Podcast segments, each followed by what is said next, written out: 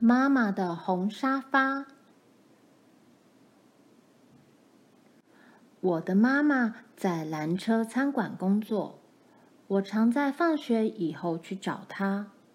餐馆的老板乔阿姨就让我在那里打工。我会洗装盐和装胡椒的小瓶子，还会把番茄酱瓶子装满。有一次，我还削完所有煮汤用的洋葱。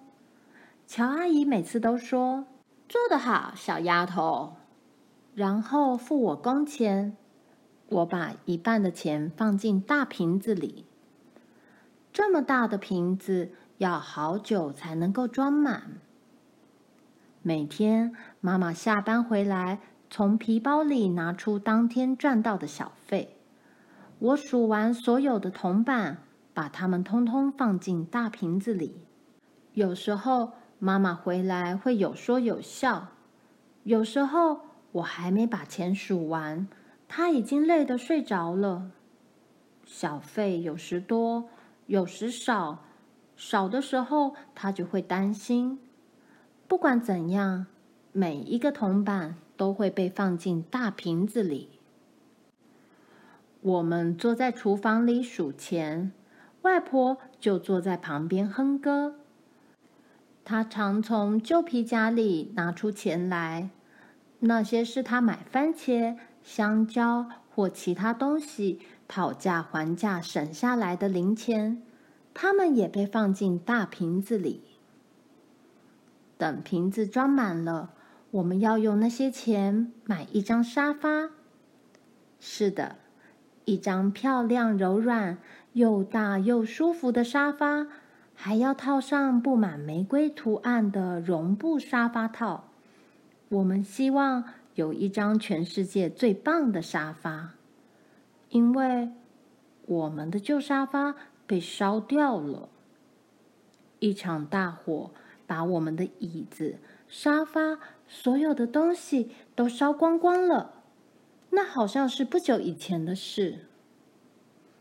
那一天，妈妈带我去买新鞋子，我买了凉鞋，妈妈买了高跟鞋。我们从公车站走回家，边走边看路旁的郁金香。妈妈说她喜欢红色的，我说我喜欢黄色的。我们慢慢的走回到家，家门前停了两辆大消防车。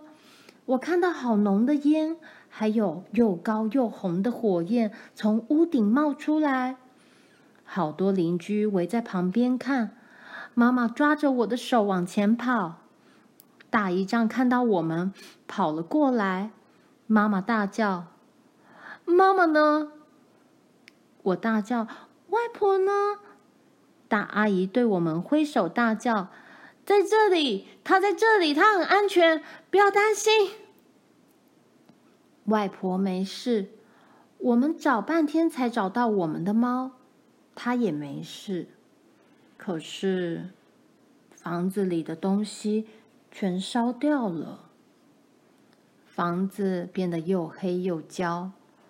我们先借住在大阿姨的家，然后才搬进楼下的公寓。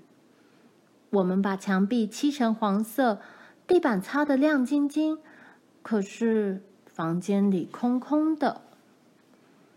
搬进新家的那一天，邻居们带来披萨。冰淇淋和好多东西。对面的邻居搬来一张桌子和三把椅子。隔壁的老先生给我们一张床，那是他的孩子小时候睡的。爷爷拿来他那一块美丽的地毯。小阿姨帮我们做了一组有红白条纹的窗帘。乔阿姨带来一些锅碗瓢盆和刀叉，表妹把她的玩具熊送给我。外婆向大家说：“你们是世界上最好心的人，我们非常感谢。幸好我们还年轻，可以从头开始。”大家都热烈的鼓掌。那是去年的事了。到现在，我们还没有沙发，也没有大椅子。妈妈下班回来，脚很酸。她说：“真希望家里有舒服一点的沙发，让我休息。”外婆想坐下来，一边哼歌，一边削马铃薯，可是也只能坐在厨房里硬邦邦的椅子上。所以妈妈带回来一个好大的瓶子，用来存零钱。现在大瓶子好重，我已经拿不动了。姨丈给我十块钱，我要他把我抱起来，才能把钱塞进去。晚饭后，我和妈妈和外婆站在大瓶子前面。妈妈说：“哇，我真不敢相信，瓶子已经满了。”妈妈给我一些纸，我把钱数好，用纸包起来。妈妈休假那天，我们去银行把铜板换成纸钞，然后坐公车去买沙发。我们逛了四间家具店，试坐了好多张沙发，有大的、小的、高的、矮的、软的、硬的。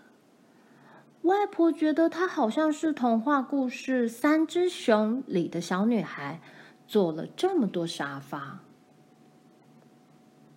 最后，我们终于找到梦想中的沙发，而且有足够的钱买它。